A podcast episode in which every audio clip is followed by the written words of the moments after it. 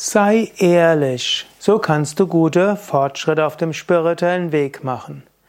Und ich spreche jetzt nicht so, sei ehrlich, wie zum Beispiel Mütter das ihren Kindern sagen. Das ist sicher auch wichtig. Aber sei auch ehrlich mit dir selbst bezüglich deiner spirituellen Praxis. Lege dir öfters Rechenschaft ab. Sei ehrlich.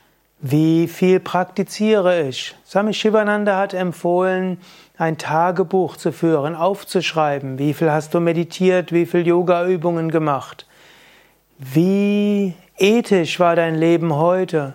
Was hast du heute gelernt? Welche Vorsätze hast du für morgen? Dann hast du die Vorsätze umgesetzt.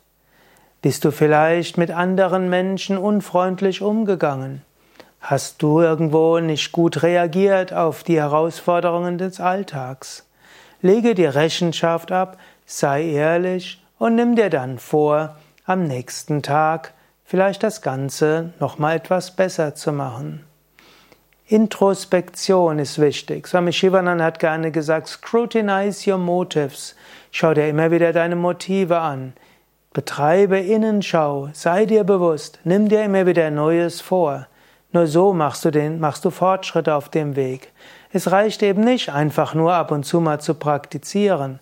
Praktiziere täglich. Es reicht auch nicht, der irgendwo zu sagen, ich lebe ja insgesamt gesund. Sei ehrlich, auch wie du mit anderen umgehst und ob du, ob dieser Umgang mit anderen wirklich von der Liebe geprägt ist.